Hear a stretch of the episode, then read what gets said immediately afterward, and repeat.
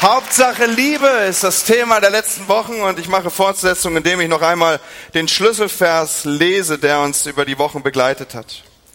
Ich lese aus Markus Kapitel 12 ab Vers 28. Ein Schriftgelehrter ging zu ihm und fragte, welches Gebot ist das erste von allen? Jesus antwortete, das erste ist, höre Israel, der Herr unser Gott ist der einzige Herr. Darum sollst du den Herrn, deinen Gott, lieben mit ganzem Herzen und ganzer Seele, mit all deinen Gedanken und mit aller deiner Kraft. Amen. Lade euch ein, jetzt Platz zu nehmen. Wir wollen hineinhorchen in das Wort Gottes. Ich erinnere mich an einen Missionseinsatz in Malawi. Die Aufgabe von Lothar Fesenfeld und mir war aus Rundstahl, ganz normalem Rundstahl, Gewindestangen zu, zu schneiden. Und so fingen wir an und haben tagelang aus Rundstahl Gewindestangen geschnitten, die später für einen Dachstuhl gebraucht wurden, den wir zusammen aufbauen wollten. Dieser Dachstuhl sollte einer Dorfgemeinschaft als Kirche, beziehungsweise das Gebäude sollte einer Dorfgemeinschaft als Kirche und später dann auch als Schulgebäude dienen. Und es war heiß, Freunde. Es war richtig heiß. Also nicht so ein Bremer Sommer, sondern es war richtig heiß. Es war weit über 30 Grad und äh, eine relative Luftfeuchtigkeit von, ich sag mal so, ich taxiere das mal auf gut 90 Prozent. Und wir verbrachten da unseren privaten Urlaub. Wir hatten dafür bezahlt, dass wir unter der Sonne Afrikas irgendwie Schwielen und Blasen an den Händen bekamen. Und das, was am Anfang noch ein richtig guter Spaß war und so ein Battle zwischen Jungs, ja, das wurde zu einer, im Sinne des Wortes, schweißtreibenden Angelegenheit. Unsere Haut, sie war so nass, dass dieser Metallstaub, der bei dem Schneiden der Gewindestangen entstand, er legte sich auf unsere Haut und wurde über die Stunden zu einer rostrosigen Paste, wo du gefühlte Stunden unter der Dusche stehen musstest, bis du das Zeug wieder abfallest. Lothar, du weißt, wovon ich rede, oder? Wow, ey. Wir haben gedacht, unsere Klamotten wären nie wieder sauber in diesem Leben. Körperlich waren wir total ausgelaugt.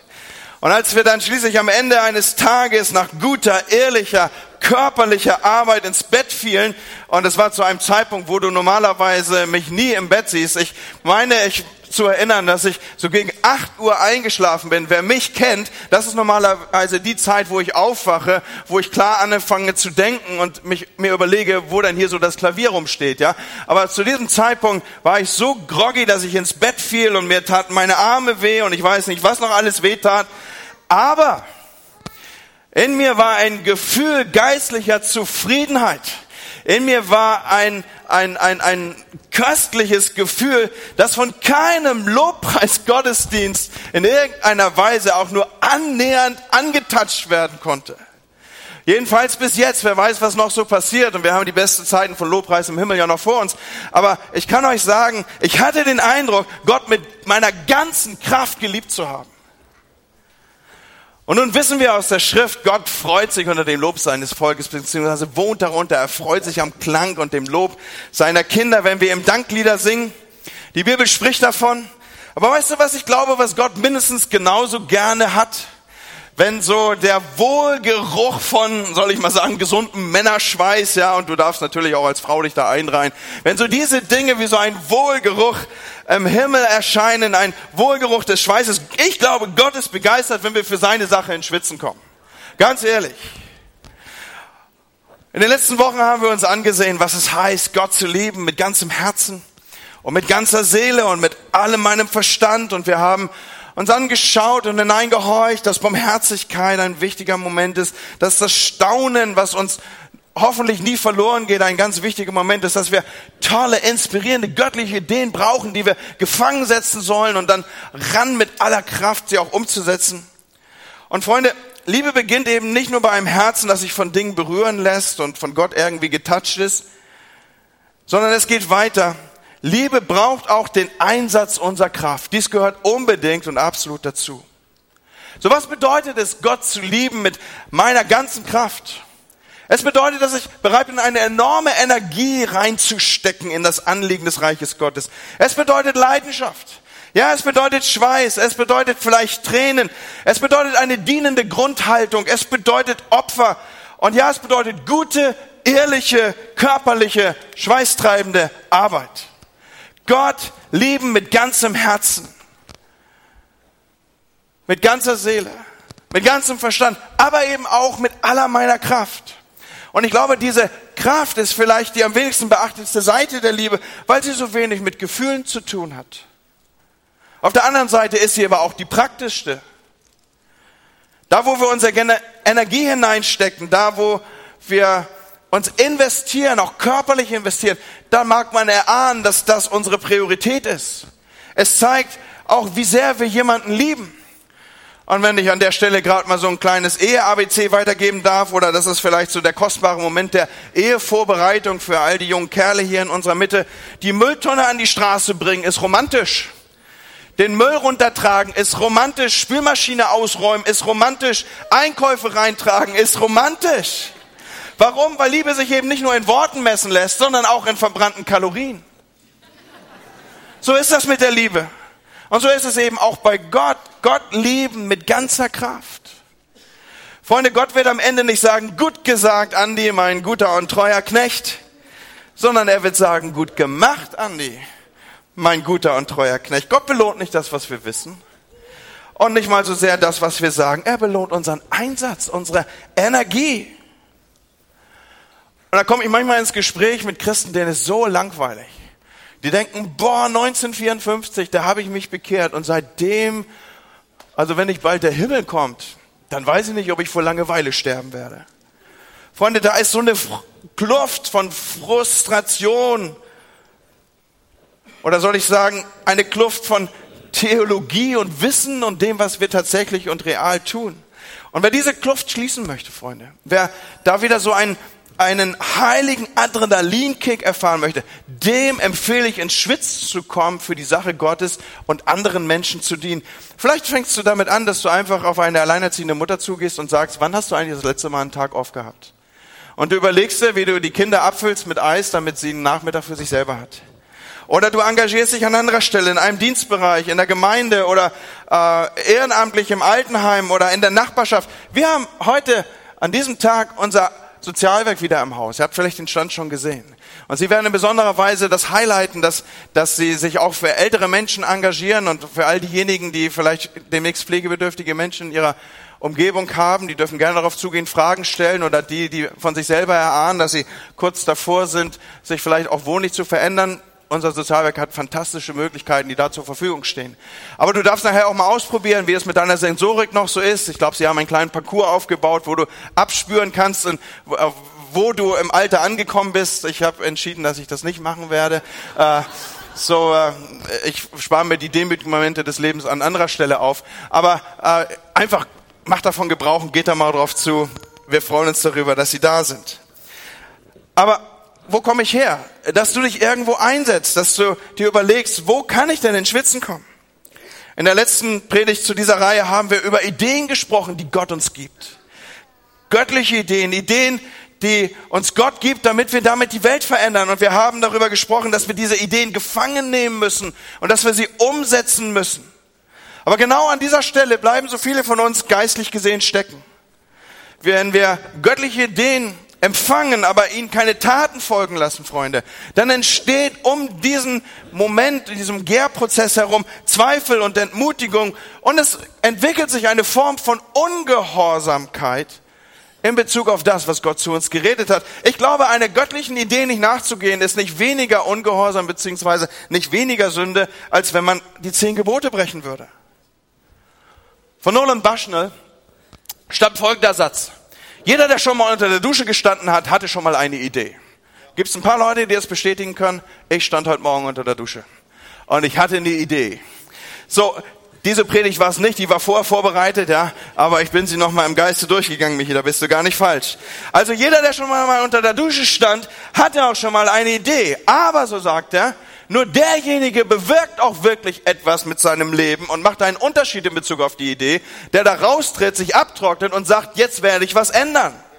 Und dieser Mann weiß, wovon er spricht, denn er ist für etliche auch meiner Kindheitserinnerung verantwortlich.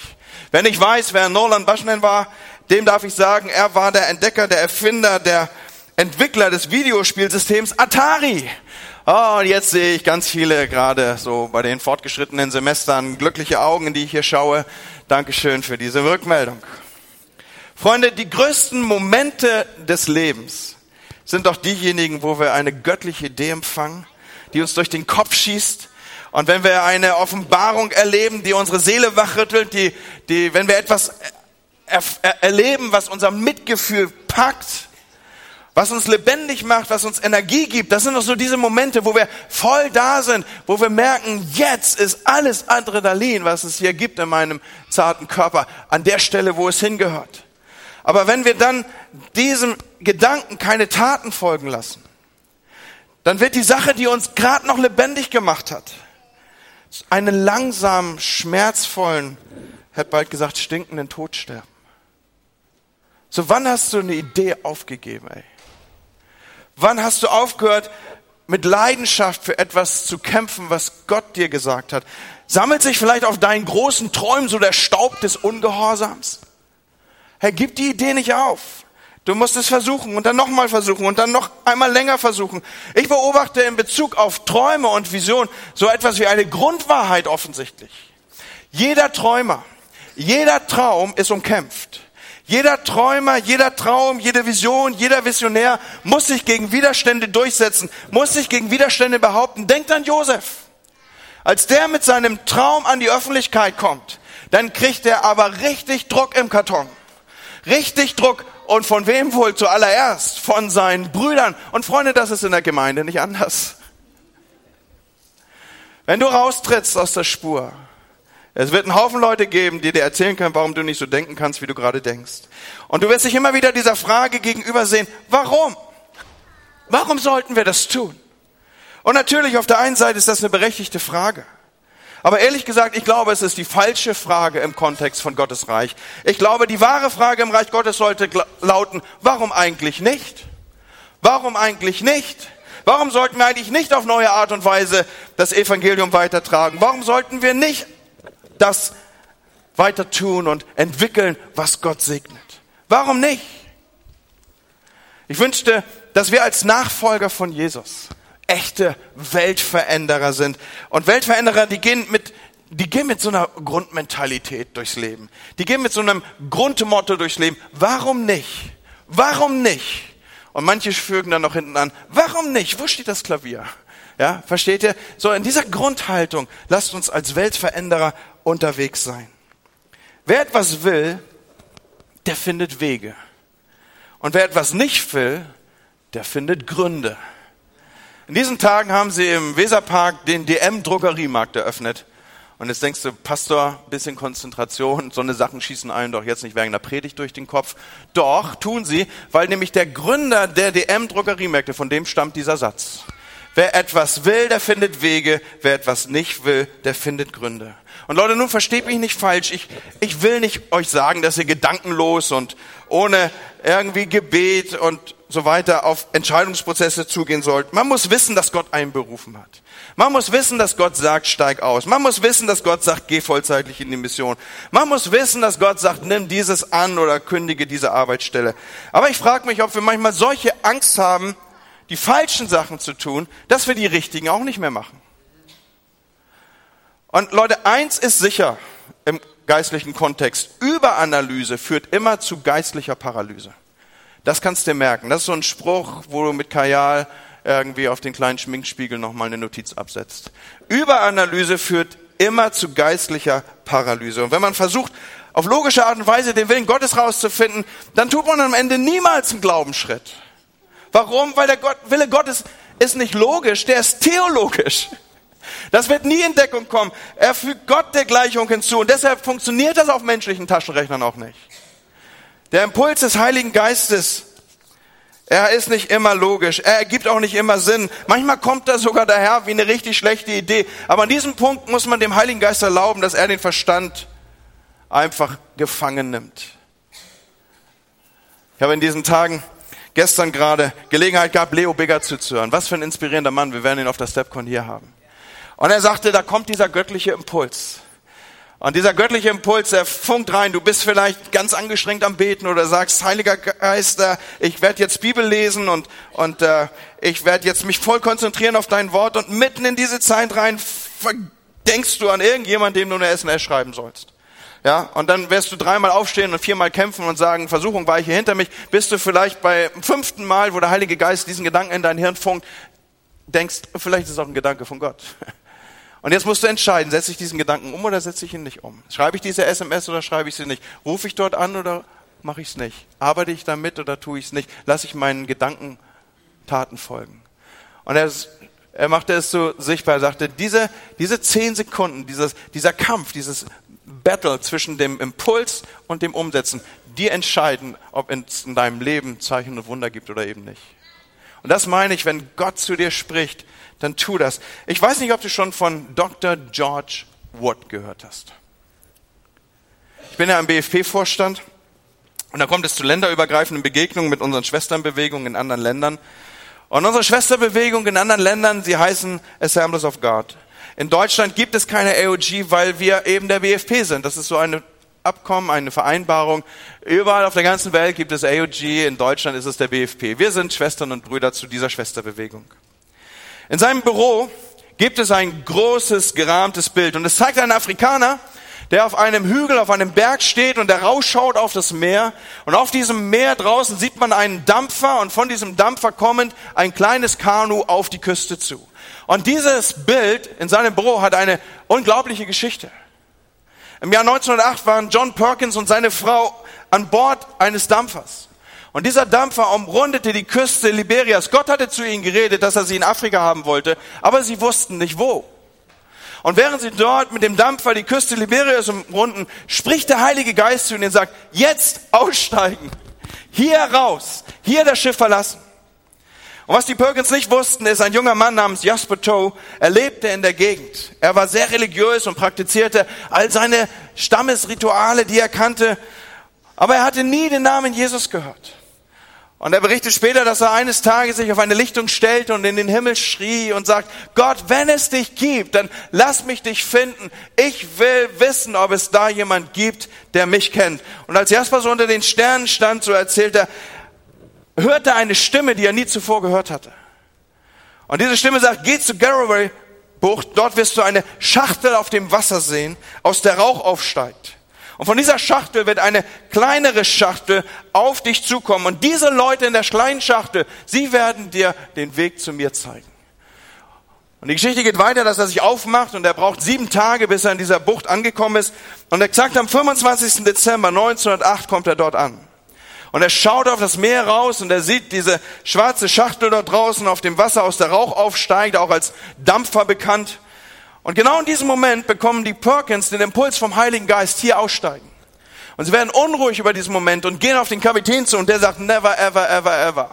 Das ist Kannibalenland. Hier haben wir noch nie erlebt, dass irgendjemand, der diese Küste erreicht hat, am Ende lebendig zurückgekommen ist. Das geht nicht. Aber die Perkins ließen nicht locker.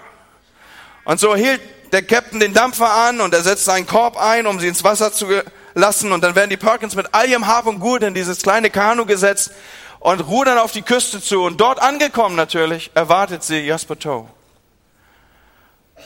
Sie folgen ihm. Es kommt ein Prozess in Gang, wo sie die Sprache lernen. Und sie gründen in seinem Heimatdorf die erste Gemeinde Liberias. Und Jasper Toe, so wird er später benannt, er findet zum Glauben und er wird später benannt als einer der ehrfürchtigsten, frommsten, Gott hingegebensten Menschen, den man kannte in der ganzen Umgebung. Sein Vermächtnis waren hunderte Gemeinden, die er gründete. Er war der erste Superintendent der Assemblies of God in Liberia. Was, wenn die Perkins den Impuls des Heiligen Geistes nicht gefolgt wären? Wenn sie den ignoriert hätten? Was, wenn sie das als eine schlechte Idee an die Seite geschoben hätten und sagten, Gott, wir haben es gerade eingerichtet, hier sind gerade die Deutschen aufgestanden und die Liegestühle sind frei geworden. Was, wenn das ihnen durch den Kopf geschossen wäre? Was, wenn die beiden warum statt warum eigentlich nicht gesagt hätten?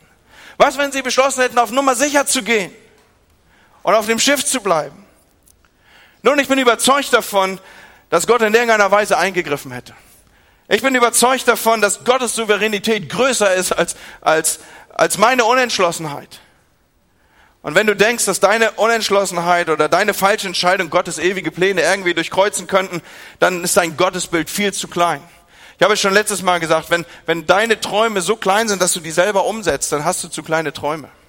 Du brauchst eine Vision für dein Leben, die so groß ist, dass Gott damit drin ist, dass er damit drin sein muss. Du brauchst eine Vision für dein Leben, die du nur umsetzen kannst, wenn du Gott damit drin hast. Und wenn dich alles zu Gott treibt und sagt, Gott, ich werde es allein nicht hinkriegen, wenn es dich zu Gott führt, wenn es dich dahin zieht und sagt, du klammerst dich an Gott und sagst, Gott, ich brauche dich hier für das, was wir zusammen gehört haben, was du in mein Leben gesprochen hast.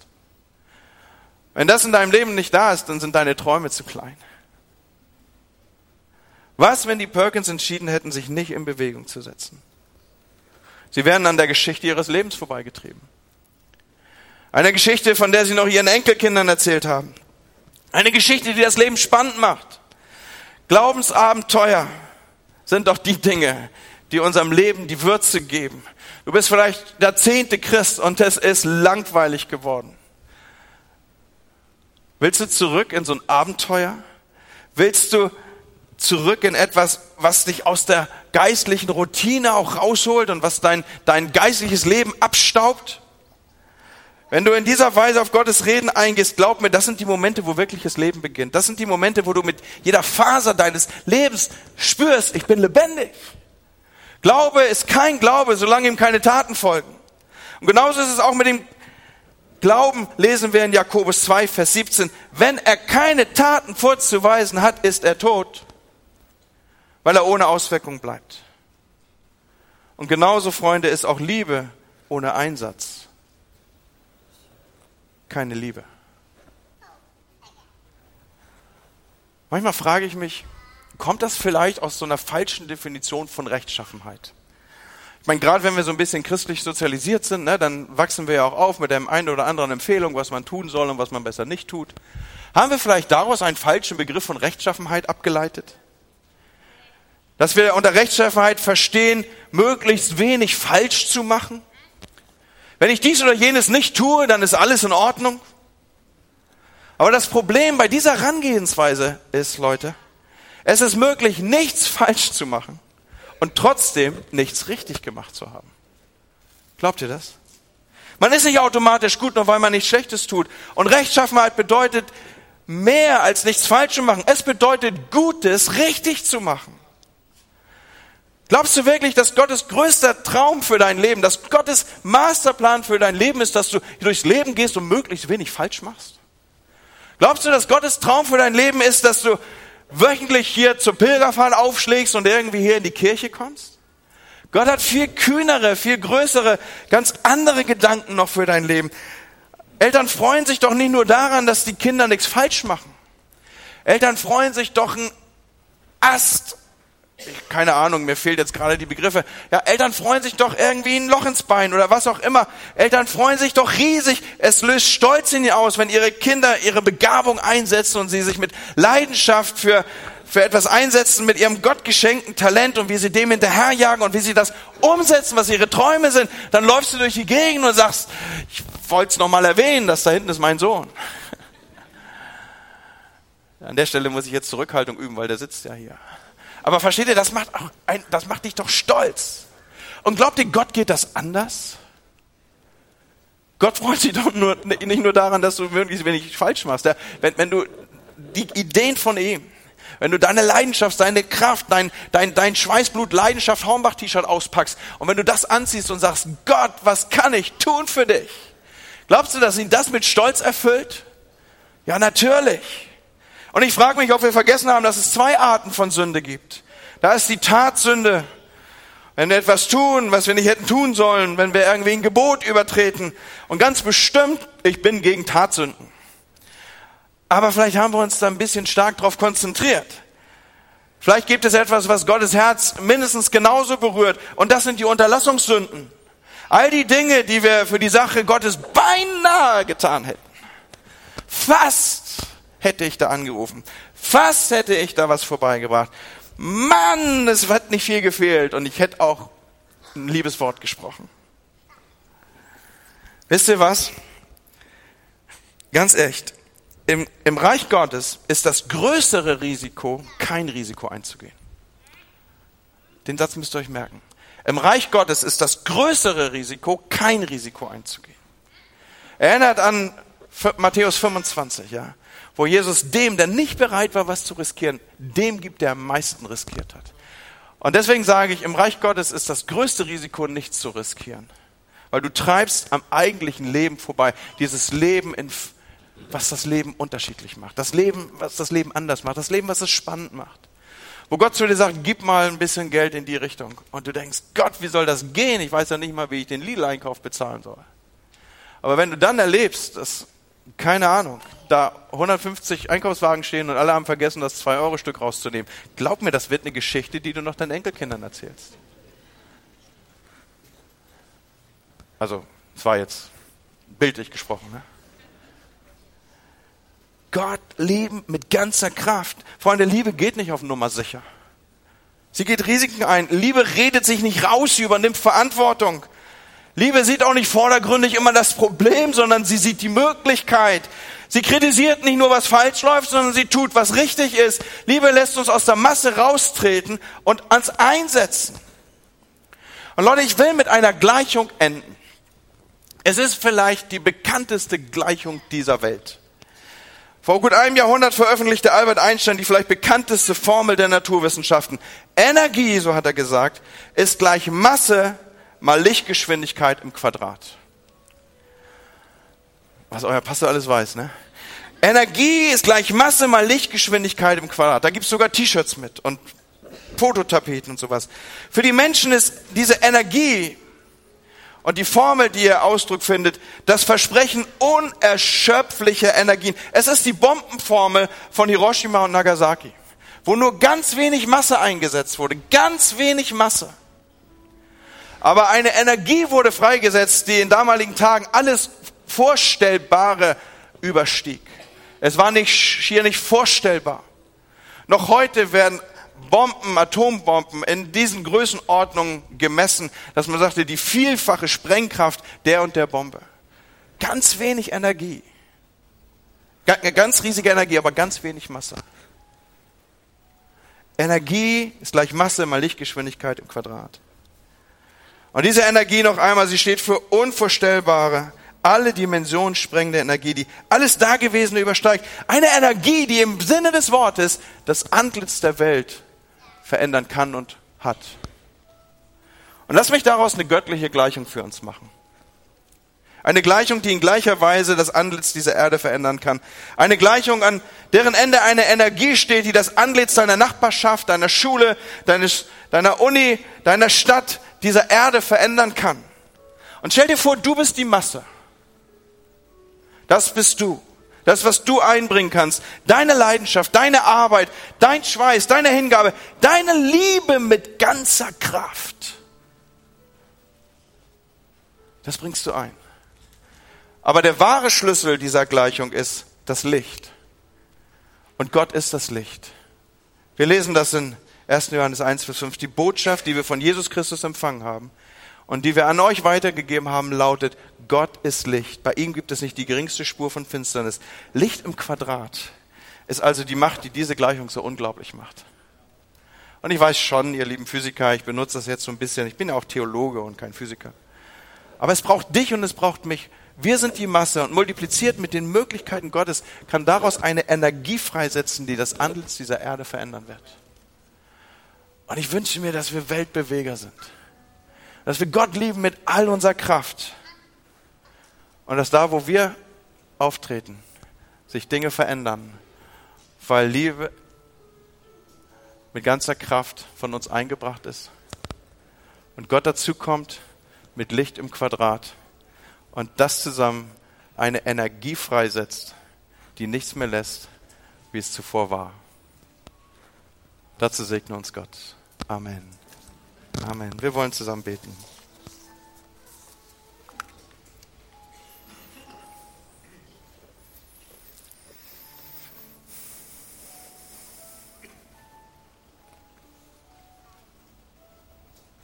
Herr, darum bete ich, dass du zu uns redest. Herr, ich bete, dass eine Fülle von geistgewirkten Impulsen ausgesetzt sind über uns, Herr. Dass uns deine Gedanken kommen, dass wir sie gefangen setzen, dass wir sie umsetzen. Dass wir uns einbringen. Herr, gib uns diese Art Gedanken und lass uns erleben, wie du unser Leben veränderst. Lass uns erleben, wie es abenteuerreich ist. Lass uns erleben, wie jede Langeweile rausgeht. Lass uns erleben, dass da, wo wir uns einsetzen für andere, dass ein Wohlgeruch ist, der vor dir aufsteigt und der uns so erfüllt sein lässt, wie keine andere Kraft dieser Welt es hinbekommt. Herr, ich bete, dass dieses dein Wort tief in uns hineinwirkt und uns verändert an diesem Morgen. Und ich will beten auch für Menschen, da bitte ich, dass wir einen seelsorgerlichen Moment abbilden jetzt, der dazu führt, dass wir unsere Augen geschlossen halten.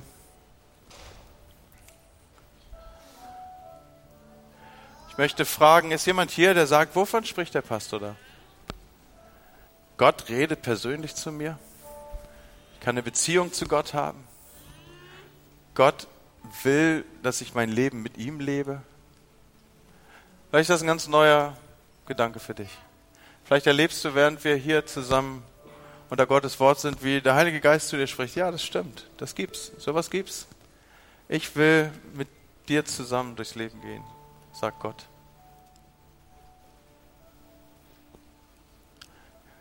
Ich möchte fragen, ist jemand hier, der sagt, das, ist, das bildet meine Gedanken gerade ab hier?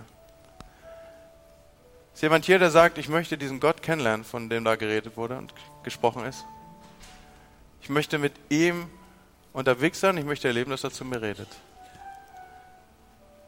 Dann will ich dir gerne helfen, ihn kennenzulernen. Lass mich fragen, ist jemand hier, der in diese Beschreibung passt? Dann bitte ich dich, dass du deine Hand hebst, dass ich für dich beten kann. Ist jemand da, der sagt, das bin ich? Ich fühle mich berührt von etwas, was ich nicht einordnen kann. Aber wenn du, Pastor, sagst, das ist Gott, der hier gerade an meinem Leben wirkt, dann möchte ich ihm mein Leben, möchte ich da irgendwie drauf reagieren. Ist jemand da, den das betrifft? Dann zeig mir bitte deine Hand. Herr, ich danke dir, dass deine Wirkung an uns stark ist. Und dass dein Wort kommt und verändert. Und dass du, Heiliger Geist, jetzt in diesen Momenten an uns wirkst und uns sensibel machst, da wo wir, wo sich Staub gelegt hat, über diese Sensibilität auf deine Stimme zu hören, da bitte ich, Heiliger Geist, dass du jetzt kommst und so ein Wind des Geistes darüber geht, dass es wegweht. Wisch das wieder frei, Herr, das, was du auch in unser Leben gesprochen hast, was sich dort wie ein Abdruck zeichnet, ein Bild, was wir schon einmal empfangen haben und wo sich der Staub des Ungehorsams und auch des Unglaubens drüber gelegt hat. Herr, ich bete, dass an diesem, diesem Moment sich der Geist Gottes erhebt, wie ein Wind darüber bläst und dass das einmal Gesprochene wieder frei weht, Herr. Herr, ich bete, dass du uns einen sensiblen Geist gibst, auf das zu reagieren, was du uns sagst.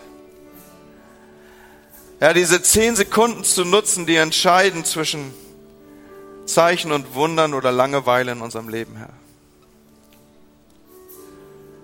Und Herr, wenn wir in unseren Gottesdienst gehen, der eigentlich erst abbildet nach unserem Zusammensein hier, dann lass uns erleben, wie du uns gebrauchst, Menschen zu dienen. Amen. Herr, wir danken dir für den Gottesdienst. Wir danken dir, dass wir wieder vor dich treten dürfen, dass wir von dir lernen dürfen, von dir hören dürfen. Wir möchten dich bitten, dass du uns dieser Woche geleitest und bewahrst. Der Herr segne dich und er behüte dich. Der Herr lasse sein Angesicht leuchten über dir und sei dir gnädig. Der Herr hebe sein Angesicht über dich und gebe dir Frieden. Amen. Habt einen schönen Sonntag, eine gute Woche.